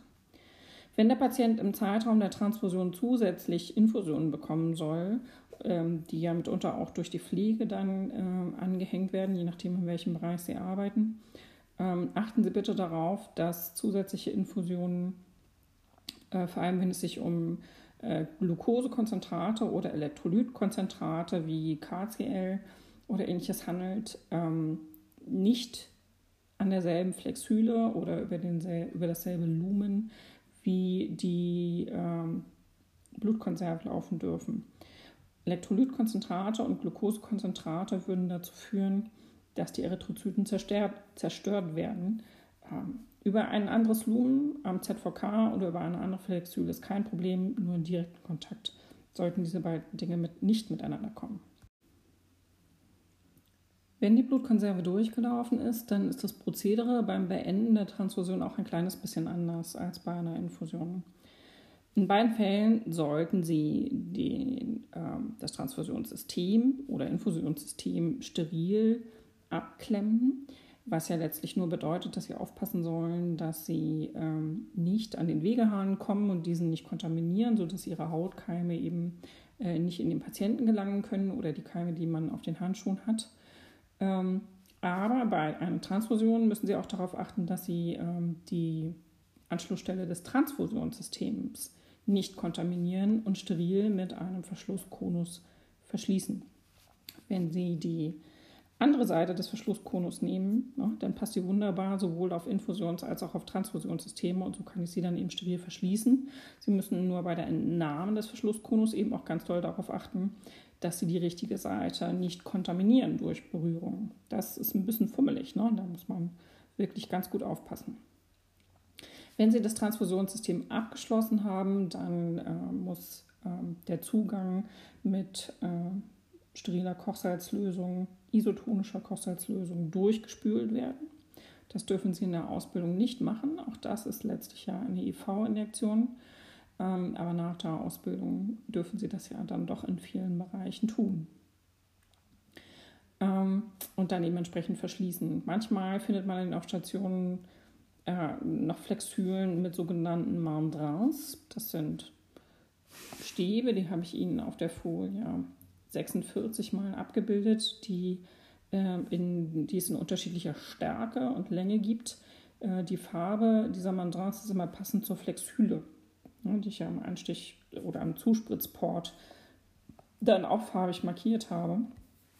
Und diese Mandras äh, füllen quasi die eigentliche Flexhüle von innen komplett aus, sodass sich dort keine Koagel bilden können. Hat aber letztlich den gleichen Effekt, als wenn ich äh, Flexhüle mit Kochsalzlösungen durchspüle. Deswegen findet man das nicht mehr aus so vielen Stationen. Gut. Ähm, das Transfusionssystem schmeiße ich jetzt nicht weg, sondern ich verpacke das sorgfältig. Auf vielen Stationen haben sie da äh, schwarze Beutel für, in die das Ganze dann eingepackt wird. Dieser Beutel wird dann beschriftet mit den Patientendaten. Ich kann einfach Patientenklebchen draufkleben. Wichtig ist noch, dass ich Datum und Uhrzeit dazu schreibe und dann dieses Transfusionssystem zusammen mit der Bedside-Testkarte äh, in diesem Beutel für 24 Stunden im Kühlschrank aufbewahre. Das kann eben auch in diesen Blutkühlschränken erfolgen, ähm, wenn diese auf Station vorhanden sind. Ansonsten ähm, nehmen das zum Teil auch die Blutbanken zurück und die heben das dann auf. Auf jeden Fall darf es nicht einfach weggeschmissen werden. Wenn innerhalb dieser 24 Stunden beim Patienten keine Transfusionsreaktionen aufgetaucht sind, ist es auch relativ unwahrscheinlich, dass das noch passiert. Mm, und dann können diese Geschichten entsorgt werden, aber eben erst nach 24 Stunden. Wichtig ist eben wirklich auch, dass für diese 24 Stunden der Patient auf jeden Fall einen IV-Zugang hat. Das heißt, wenn äh, er nur eine Flexhöhle hat und die, was weiß ich, ist irgendwie nicht mehr durchgängig oder der Patient zieht sich die aus Versehen, das geht ja doch auch schnell. Mm, und diese 24 Stunden sind aber noch nicht um, dann muss der Patient unbedingt eine neue Flexhöhle bekommen. Und Sie müssen den Arzt auch darauf hinweisen, dass der Patient keine Flexhöhle mehr hat. Denn wenn er so eine Transfusionsreaktion bekommt und es gibt keinen IV-Zugang, dann kann das ziemlich schnell in eine gefährliche Situation kippen. Der Patient braucht auf jeden Fall intravenös Medikamente. Wenn man dann erst Zeit damit verschwendet, ähm, Zugang in äh, die Patienten äh, zu bekommen, obwohl es dem gerade sehr schlecht geht und der schockig wird, äh, dann wird es auch ziemlich schwer. Dann macht man sich und dem Patienten unnötig das Leben schwer. also gut auf den Zugang aufpassen. Wenn er mehrere hat, ist es natürlich nicht so schlimm, wenn eine Flexhülle davon jetzt nicht mehr da ist. Auch mit der Überwachung bin ich nach einer Transfusion noch nicht fertig. Die Fachliteratur gibt ganz eindeutig die Empfehlung raus, auch äh, noch in den Stunden nach einer Transfusion eine Überwachung durchzuführen, eben äh, weil diese Transfusionsreaktionen nicht nur direkt bei einer Transfusion auftreten können, sondern auch in den Stunden danach. Äh, die Empfehlung ist, dass ich in der ersten Stunde nach der Transfusion äh, weiterhin engmaschig kontrolliere, alle 15 bis 30 Minuten. Und wenn die unauffällig waren, dann dehne ich den äh, Zeitraum der Überwachung aus. Ich überwache noch weitere acht Stunden, aber dann reicht es, wenn ich einmal in der Stunde zum Patienten gehe und ähm, alles kontrolliere. In jedem Fall gilt, egal ähm, ob während der Transfusion oder nach der Transfusion, äh, wenn irgendwas auffällig ist beim Patienten, er sich unwohl fühlt, Symptome einer Transfusionsreaktion zeigt, muss sofort der Arzt benachrichtigt werden. Wichtig, wie gesagt, ist ein vorhandener Zugang. Und äh, falls die Transfusion noch läuft, dann muss sie sofort gestoppt werden, bevor Sie den Arzt rufen. Ne? Also äh, nicht vergessen, ähm, Transfusionssystem zudrehen, Zugang spülen. Ja? Sonst kann der, wenn das Blut da drin steht, äh, eben äh, auch zu koagulieren und dann ist er nicht mehr zu gebrauchen. Und dann den Arzt informieren und sagen, hier gibt es ein ernstes Problem, er soll zügig kommen. So, jetzt habe ich die ganze Zeit äh, immer wieder von Transfusionsreaktionen gesprochen und von Komplikationen, die auftreten können äh, und auf die Sie achten sollen. Ähm, ja, jetzt im Folgenden möchte ich konkret mit Ihnen klären, ja, was können denn das für Komplikationen genau sein und an welchen Symptomen äh, erkennt man die denn überhaupt? Ganz grundsätzlich unterscheidet man bei den Komplikationen, die im Rahmen von Transfusionen auftreten können, Früh- und Spätkomplikationen. Äh, mit den Spätkomplikationen haben sie in der Regel äh, nichts zu tun, weil die oft erst Wochen, manchmal sogar Jahre später auftauchen können. Aber die Frühkomplikationen sind die, die eben für sie und ihre Arbeit wichtig sind. Und auch extrem hohe Anforderungen an ähm, die Pflegestellen.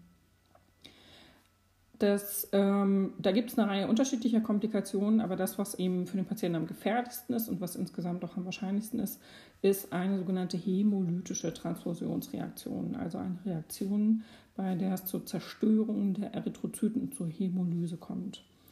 Auch hier kann ich noch mal ein bisschen weiter unterteilen in die sogenannten akuten hämolytischen Transfusionsreaktionen und in die verzögerten.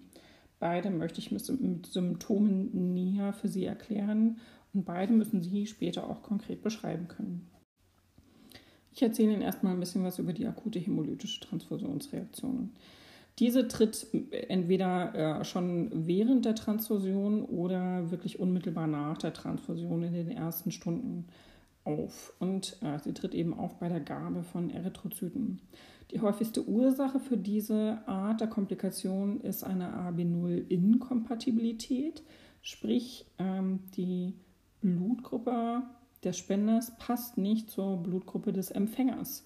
Ähm, ja, wie kann das passieren? Durch Verwechslung von Konzentraten, durch Flüchtigkeitsfehler bei den Kontrollen oder nicht erfolgte Kontrollen, weil ich den Bedside-Test nicht ordentlich gelesen habe. Alles solche Dinge. Ähm, früher war es tatsächlich so, dass auch die Pflege Bedside-Tests durchführen durfte und auch Transfusionspräparate anhängen durfte, weil aber diese Zwischenfälle, diese Transfusionszwischenfälle mit den Transfusionsreaktionen äh, dann wieder zugenommen haben in der Häufigkeit, ähm, hat man das dann eingeschränkt vor ein paar Jahren und ausschließlich Ärzte dürfen äh, aktuell diese Tätigkeiten durchführen. Wenn Symptome auftreten und diese Transfusionsreaktion da ist, dann sind die Symptome fulminant, das heißt sehr plötzlich und ganz stark da. Und die, die Möglichkeit, an so einer Reaktion zu versterben, für den Patienten ist relativ hoch.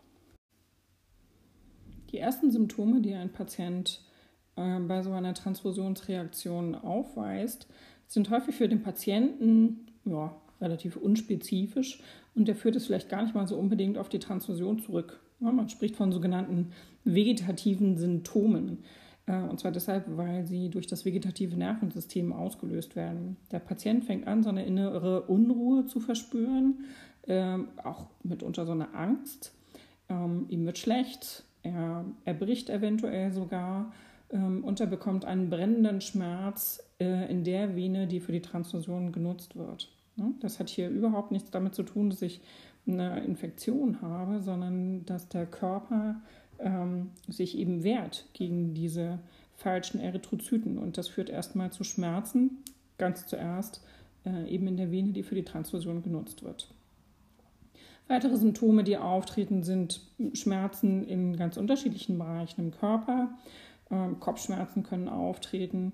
Mm, es kommt eigentlich so gut wie immer zu einem Temperaturanstieg in dieser Konstellation. Äh, der Patient kriegt Fieber, wenn äh, die Temperatur sehr schnell ansteigt, auch mit Schüttelfrost. den habe ich ja, wenn ich einen sehr großen Temperaturunterschied ähm, zwischen Soll- und Istwert aufweise und der Körper versucht ja immer so schnell wie möglich den Sollwert zu erreichen. Und wenn die Temperatur sehr schnell, sehr stark ansteigt, dann eben durch diese unwillkürlichen Muskelkontraktionen, die ich beim Schüttelfrost habe. Es kommt zu dieser ähm, vorhin schon beschriebenen Gesichtsrötung, dem Flasch. Ja. Sie kennen das vielleicht äh, irgendwie, wenn ich etwas nicht vertrage. Ähm, dann gibt es so eine Hitzewallung und ich merke richtig, wie mein Gesicht knallrot wird. Ich kenne das jedenfalls. Ähm, auch die äh, Vitalzeichen verändern sich relativ schnell. Bei einer hämolytischen Transfusionsreaktion wird der Patient tachykard, hypoton, er kriegt eine Hämaturie. Auch die Atemfrequenz verändert sich. Es kommt erstmal zu einer Tachypnoe bis zur Dyspnoe mit Cyanose. Ja?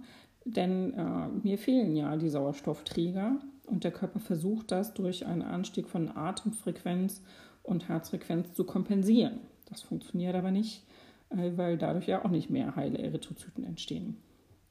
Der Patient kann auch noch in anderen Körperarealen äh, Schmerzen aufweisen. Es kann zu Brustschmerzen kommen, Bauchschmerzen, Rückenschmerzen, Herzschmerzen.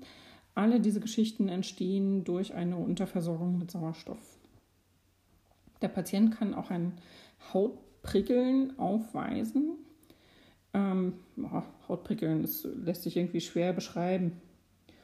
Ähm, einige Patienten beschreiben das so, sie sagen, es fühlt sich so an, als würden Ameisen über die Haut laufen. Ja, also prickeln in einem unangenehmen Sinne. Wenn ich eine Reaktion auf die Transfusion habe, die nicht aufgrund einer falschen Blutgruppe beruht, ähm, dann kann ein Patient statt Fieber tatsächlich auch hypotherm werden. Ähm, eine Hypothermie wird eigentlich letztlich nur dadurch ausgelöst, dass ich eben eine Massentransfusion habe. Massiv oder Massentransfusion bedeutet, dass ich ein Drittel, mindestens ein Drittel ähm, des äh, körpereigenen Blutvolumens ersetze. Also so ungefähr anderthalb Liter und mehr. Wenn der Patient so viel bekommt und die Konserven sind nicht auf Körpertemperatur gebracht, ist eben eine Auskühlung des Patienten ja, sehr wahrscheinlich. Sie sollten auch den Begriff Hypothermie definieren können.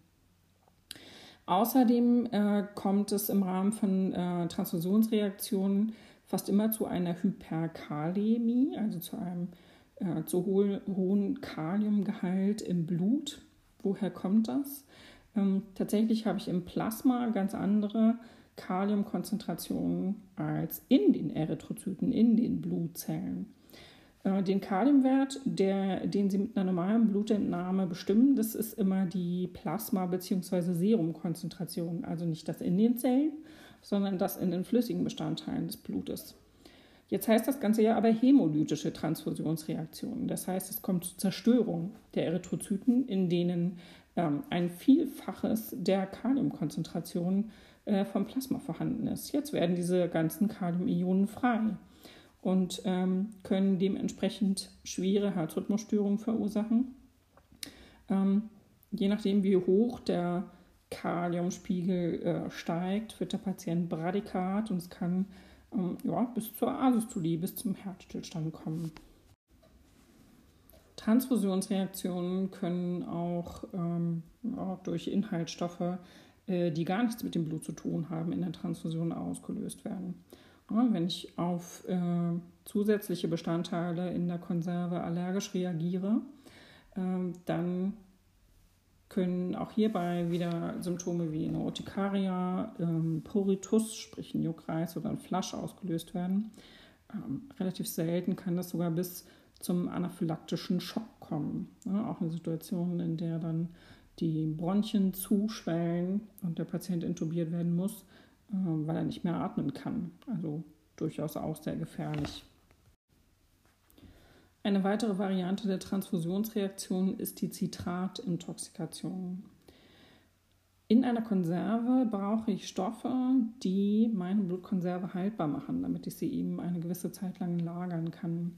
Diese Konservierungsstoffe, Stabilisatoren, ähm, sind häufig Zitronensäure bzw. Zitronensäurederivate. Hm, jetzt gibt es aber Menschen, die darauf sehr empfindlich reagieren und ähm, diese Zitronensäurederivate ja, eine Art Vergiftungserscheinung auslösen. Hm, Symptome dieser Zitratintoxikation sind eine Hypokalzämie, also ein Absinken des Kaliumspiegels im Blut, weil die Zitronensäure das Kalzium quasi aus dem Blut herausbindet. Und wenn mir jetzt das Kalzium im Körper fehlt, dann kann das ähm, schwere Gerinnungsstörungen auslösen. Kalzium, das haben Sie gelernt, ist auch einer der zwölf Gerinnungsfaktoren in der Gerinnungskaskade. Und wenn mir da das Kalzium fehlt, kann also die Gerinnungskaskade nicht mehr komplett ablaufen und äh, ich habe eine erhöhte Blutungsneigung. Außerdem brauche ich Calcium, ähm, Calcium auch wieder für das Herz, für die Erregungsleitung und ähm, ein Fehlen von Calcium kann zu Arrhythmien führen. Das ist insgesamt eine ziemlich seltene Geschichte.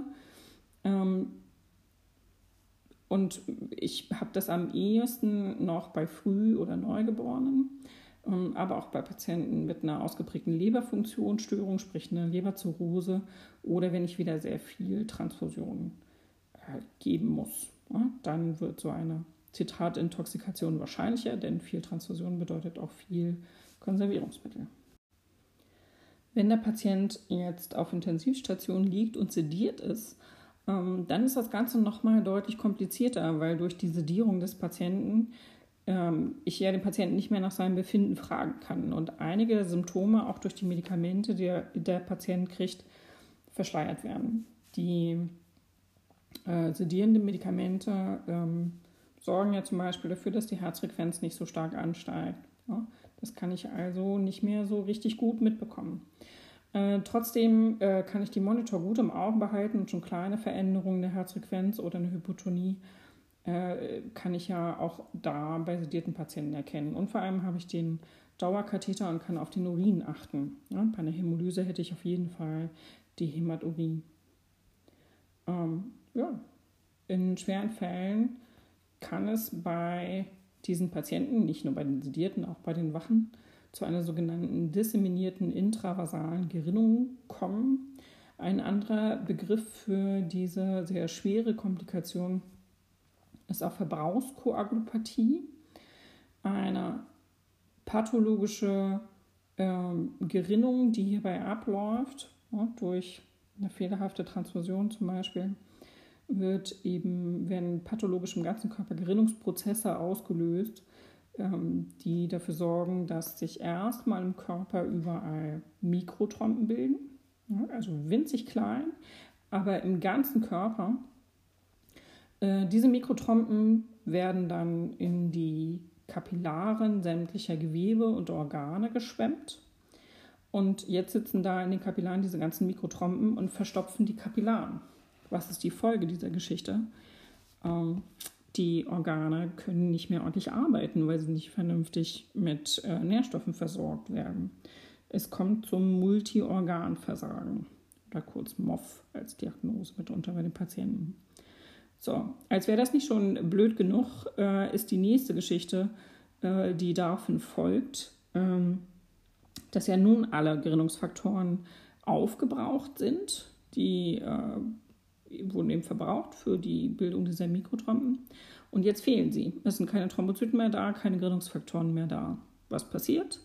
Der Patient fängt aus allen Löchern an zu bluten. Ja, aus allen äh, Zugängen, die er hat, an der Schleimhaut, ähm, aus der Blase, im Darm, überall fängt er an zu bluten. Und es besteht eben ein sehr hohes Risiko, dass der Patient verblutet. Transfusionsreaktionen schon blöd genug, aber das eben noch eine zusätzliche Komplikation, die dem Patienten dann relativ wahrscheinlich das Leben kostet. Und dann haben wir ja noch die verzögerte hämolytische Transfusionsreaktion. Ähm, boah, die unterscheidet sich gar nicht so sehr in den Symptomen von der akuten Transfusionsreaktion, aber eher eben im Zeitpunkt des Auftretens und auch in der Ursache gibt es Unterschiede. Während äh, bei der akuten Transfusionsreaktion das ja meistens schon bei der Transfusion losgeht, sind bei der verzögerten Transfusionsreaktion die eigentliche Übertragung des Blutes und ähm, oft auch einige Stunden, sogar manchmal Tage danach, ähm, ist alles unauffällig. Die Phase der Blutübertragung unauffällig, die äh, Überwachung danach unauffällig. Und dann nach ein paar Stunden oder Tagen tauchen plötzlich gravierende Probleme auf. Ursache für diese Probleme sind spezifische Antikörper auf die Erythrozyten äh, des äh, Blutspenders, die äh, während der eigentlichen Blutübertragung nur in ganz geringer Konzentration im Blut vorhanden waren und deshalb auch von der Kreuzprobe vorher nicht erfasst wurden, die ja diese Antikörper normalerweise ähm, erfassen soll. Ja, wie kann das jetzt sein? Ich habe ja nicht nur zwei Blutgruppensysteme, sondern über 20. Und wenn ein Patient mehrfach Transfusionen bekommt, dann kann es sein, dass sich im Laufe dieser ganzen Transfusionen ähm, weitere Antikörper bilden auf diese anderen Blutgruppensysteme, wie zum Beispiel den Coombs-Faktor oder den Kell-Faktor. Und ähm, wenn die eben dann nicht zueinander passen von Spender und Patient und sie werden ja aber gar nicht bestimmt, ja, äh, dann kann das eben diese verzögerte hämolytische Transfusionsreaktion auslösen. Die verzögerte Transfusionsreaktion beginnt damit, dass der HB des Patienten plötzlich und ohne ersichtliche Ursache wieder gravierend abfällt. Das war ja eigentlich der Grund, warum der Patient ein Erythrozytenkonzentrat bekommen hatte, um den HB zu erhöhen. Jetzt fällt er wieder ab und dann äh, gibt es unterschiedlich stark ausgeprägte Symptome. Häufige Symptome, die auftreten, sind eben auch wieder Fieber mit Schüttelfrost. Es kann zu einem Ikterus kommen, ja, weil die Hämolyse hier auch ganz gravierend stattfindet, äh, fallen eben auch viele Abbauprodukte der Erythrozyten an. Äh, das ist das Bilirubin, was dann eben zum Ikterus des Patienten führt. Es gibt auch wieder die Hämaturie, Übelkeit und Erbrechen, Dyspnoe und Zyanose. Ähm, eine kaltschweißige Haut, ebenso Zeichen, die in Richtung eines Schockes deuten. Ein Unterschied zur akuten verzögerten Transfusionsreaktion ist eine Bradykardie. Ja, also der Patient wird eher Bradykard als Tachykard, ausgelöst durch das ganze frei werdende Kalium. Ähm, das Bewusstsein des Patienten verändert sich es kommt zu sogenannten Delir-ähnlichen Zuständen oder deliranten Zuständen. Delir haben Sie vielleicht schon mal gehört, äh, kennt man eher im Kontext mit einem Alkoholentzug. Ja, aber äh, Delir bezeichnet eigentlich nur die Veränderungen, die ich bei ähm, ja, Entzugserscheinungen habe, egal ob es jetzt Alkohol oder Medikamente oder ähnliches sind. Und ähm, auch bei der verzögerten Transfusionsreaktion kommt es also zu so delirähnlichen Zuständen. Und letztendlich wird der Patient bewusstlos und kann daran eben auch versterben. Bei ganz schweren Verläufen kommt es Ähm, auch hier wieder zu dieser disseminierten intravasalen Gerinnung. Auf die nächsten Folien habe ich Ihnen mal Bilder davon äh, mit in die PowerPoint genommen, damit Sie sich mal angucken können, wie das aussieht. Da kriegt man eine Vorstellung davon, dass das eher nicht gesund ist. Ähm, ja, es kann auch zum Nierenversagen kommen und auch hier kann das Ganze eben tödlich ausgehen. Also beide Komplikationsvarianten ähm, nicht unbedingt erstrebenswert für die Patienten. Und äh, damit Patienten diese eben überleben, müssen sie so früh wie möglich erkennen, was eben voraussetzt, dass sie Veränderungen entsprechend einstufen können und sich auskennen mit den Normwerten der Vitalzeichen, was ist eine normale Urinmenge und so weiter. Ne? Deswegen, wie gesagt, alle diese Dinge gut wiederholen. Das sollte jede Pflegekraft auf jeden Fall aus dem FF können. Ja, und was machen Sie jetzt, wenn so eine Transfusionsreaktion auftritt? Die Maßnahmen unterscheiden sich nicht, da gehe ich in beiden Fällen gleich vor. Ähm, klar ist, wenn die Transfusion noch läuft, dann stelle ich die so schnell wie möglich ab, klemme sie ab, spüle den Zugang durch und sorge so eben dafür, dass er auch offen bleibt und ich einen venösen Zugang für Medikamente habe. Der Patient bemerkt, wenn er noch bei Bewusstsein ist, diese Veränderungen natürlich auch und ist beunruhigt, kriegt Angst. Also beruhigen Sie bitte den Patienten und sorgen dafür, dass so schnell wie möglich ein Arzt informiert wird und dem auch deutlich gemacht wird, wir haben hier eine Notfallsituation, damit der sich beeilt. Den Konservenbeutel auf keinen Fall wegschmeißen, ne, auch nicht in dieser Akutsituation, sondern äh, sicherstellen, gut beiseite legen, damit ich später im Labor gucken kann in der Blutbank, ähm, hat es jetzt an der Konserve gelegen oder liegt es an etwas anderem? Und dann sollte alles für eine Schockbehandlung vorbereitet werden. Dass der Patient einen Schock bekommt, ist sehr wahrscheinlich. Die Symptome habe ich Ihnen gerade erzählt. Ähm, und naja, der Patient ist schon besser auf einer Intensivstation aufgehoben als auf Normalstationen. Die Versorgung dieses Patienten bindet wahrscheinlich sehr viel Zeit und sehr viel Personal. Ähm, und das haben sie auf der Intensivstation eben ein bisschen mehr zur Verfügung als auf einer Normalstation. Auf der ETS ist jetzt die Aufgabe der Pflege, dem Arzt bei der Schockbehandlung zu assistieren. Äh, das Ganze funktioniert deutlich besser, wenn sich die Pflegekraft eben auch wirklich gut mit den jetzt kommenden Maßnahmen auskennt, ein bisschen vorausschauend denkt und diese ganzen Dinge eben schon vorbereitet und nicht immer nur auf das reagiert, was der Arzt ihr quasi zuruft. Ja, ja. Und deswegen erzähle ich Ihnen jetzt, was man da alles machen kann und was da wahrscheinlich auf Sie zukommt. Zum einen ähm, muss ich dafür sorgen, dass der Patient kreislaufstabil bleibt oder kreislaufstabil wird. Ja. Unterstützung bei der Kreislaufstabilisierung kann ich auf unterschiedliche Art und Weise machen. Erstmal werde ich das mit einer Volumenzufuhr machen, mit ähm, ja, Vollelektrolytlösungen. Damit kann ich aber nicht wirklich effektiv den Kreislauf unterstützen. Ich setze eben Volumen, was verloren gegangen ist. Das ist hier aber ja gar nicht so sehr das Problem. Ähm, besser kann ich den Kreislauf unterstützen eben mit diesen äh, bereits ganz am Anfang angesprochenen ähm, kolloidalen Infusionslösungen oder auch Plasma-Expandern.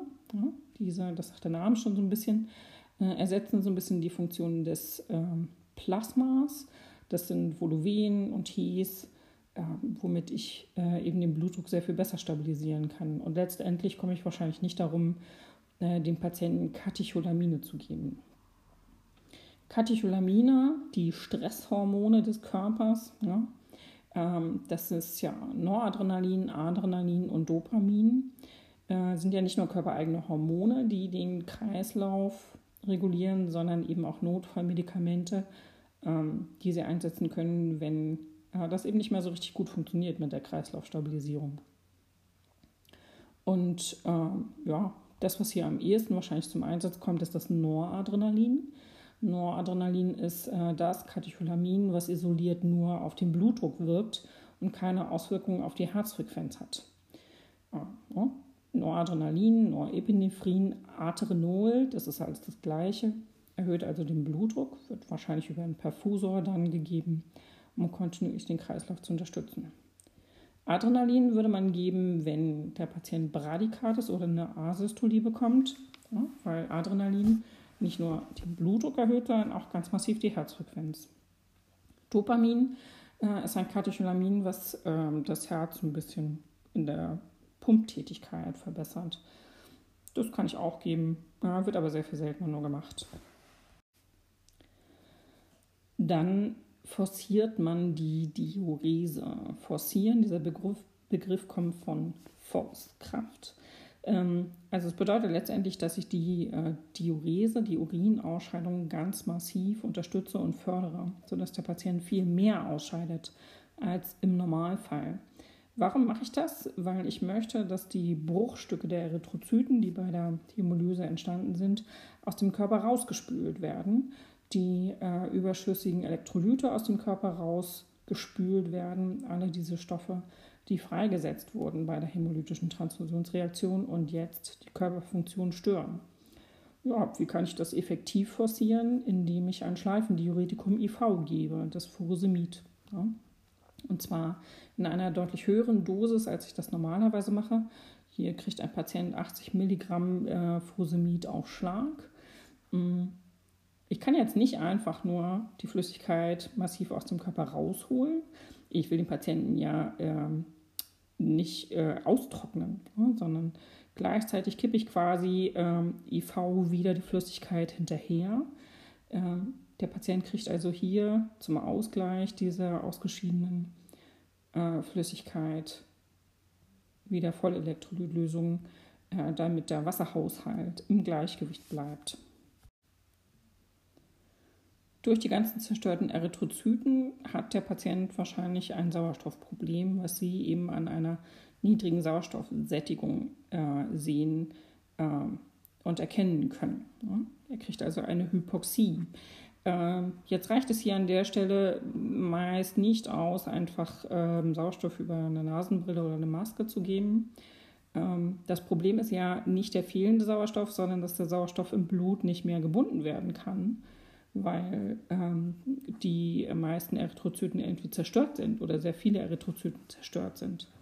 Das macht häufig eine Intubation des Patienten notwendig und eine extrem hohe Sauerstoff äh, über eine Beatmungsmaschine, zum Teil manchmal sogar 100% Sauerstoff. Das ist ähm, ja, gar nicht mal so gut. Ne? Also es ist notwendig, um ausreichend Sauerstoff in den Patienten hineinzubekommen, aber reiner Sauerstoff äh, ist auch sehr schädigend für die Lunge, sodass der Patient im Nachgang ja, äh, mitunter Probleme mit seiner Lunge bekommt, eine Pneumonie. Ähm, und deshalb sollte man äh, diesen Zustand nur so kurz wie nötig aufrechterhalten. Aber es lässt sich manchmal eben nicht völlig umgehen. Dann droht ja zusätzlich immer noch diese extra Komplikation der disseminierten intravasalen Gerinnung oder Verbrauchskoagulopathie. Wenn der Patient das einmal hat, ist es unheimlich schwer zu therapieren und die Wahrscheinlichkeit, dass der Patient stirbt, ist relativ hoch. Deswegen kann man versuchen, indem man den Patienten quasi schon von vornherein heparinisiert, ähm, ja, diese Verbrauchskoagulopathie zu verhindern. Ne? Wenn ich ihn äh, quasi vor Beginn dieser Verbrauchskoagulopathie heparinisiere, verhindere ich ja das Bilden dieser Mikrotromben. Aber ähm, der Patient würde hier hochdosiert Heparin IV kriegen. Damit erhöhe ich natürlich auch wieder das Blutungsrisiko. Ja, es ist schwierig, solche Patienten zu therapieren.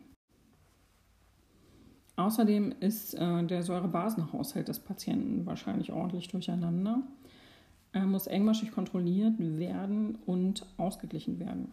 Wie kontrolliere ich den Säurebasenhaushalt? Indem ich den pH-Wert kontrolliere, das Bicarbonat und den Base-Exzess. Das kann ich alles mit einer ähm, äh, BGA, mit einer Blutgasanalyse kontrollieren. Sollte ich auch häufiger tun in diesem Rahmen. Und äh, wenn da der pH-Wert außerhalb der Normgrenzen von 7,36 bis 7,44 gelangt, muss ich auf jeden Fall zügig gegensteuern. Ne? Das ist relativ wahrscheinlich. Gegensteuern kann ich mit äh, Injektions- bzw. Infusionslösungen, die wie eine Puffersubstanz wirken. Also sind Puffersubstanzen. Und zwar gibt es hier tatsächlich eine, die dem äh, effektivsten körpereigenen Puffer gleicht. Das Natriumbicarbonat bzw. Natriumhydrogencarbonat. Äh, es gibt aber auch noch andere Puffersubstanzen wie Natriumcitrat oder Calciumcitrat, mit denen ich das hier machen kann. Ja. Man spricht von einer Alkalisierung des Harns. Hm.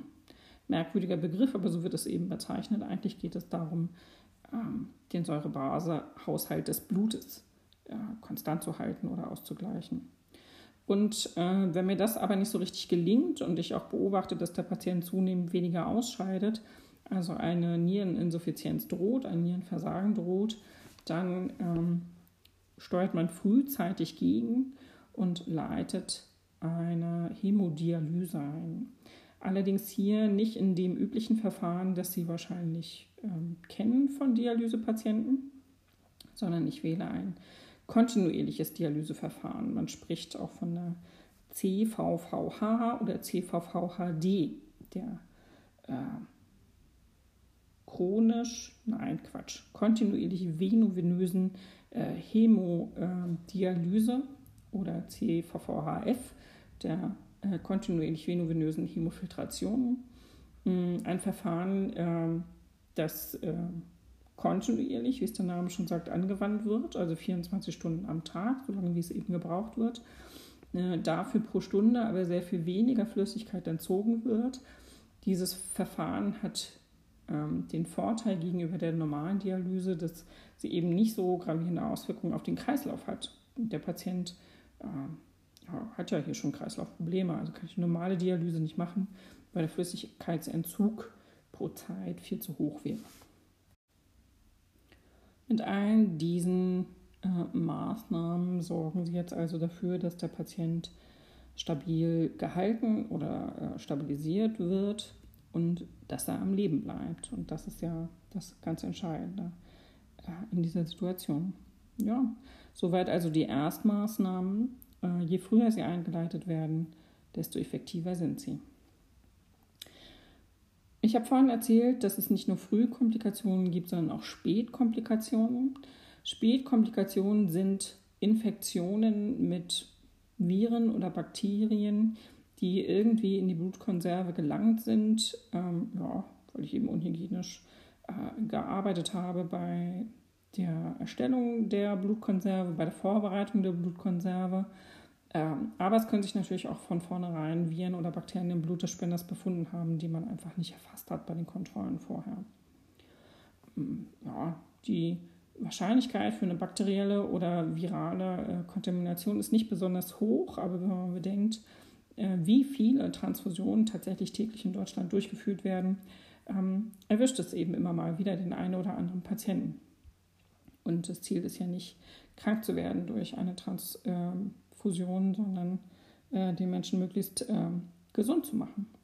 Dadurch, dass die Inkubationszeit vieler Viren aber äh, mehrere Wochen dauert ähm, und eben diese Komplikation dadurch auch erst sehr spät auftreten kann, spricht man eben von Spätkomplikationen. Aber der Patient sollte auf solche äh, möglichen Symptome und Infektionen und Erkrankungen hingewiesen werden, damit er ähm, dann eben auch so ein bisschen auf diese Geschichten achtet. Ja, und das war es auch schon. Die gute Nachricht ist, Sie haben es geschafft. Einmal ganz kompakt und alle wichtigen Dinge in einem Podcast für eine komplette Lerneinheit zusammengefasst. Äh, ich hoffe, dass Ihnen meine Erklärungen im Podcast ein kleines bisschen geholfen haben, das Ganze besser zu verstehen. Ich stehe ja aber auch trotzdem jederzeit für Fragen äh, zur Verfügung. Ne? Ähm, ja. Jetzt fehlt mir ein schönes Schlusswort. Wir hören uns in einer neuen Folge. Was soll ich schon noch sagen?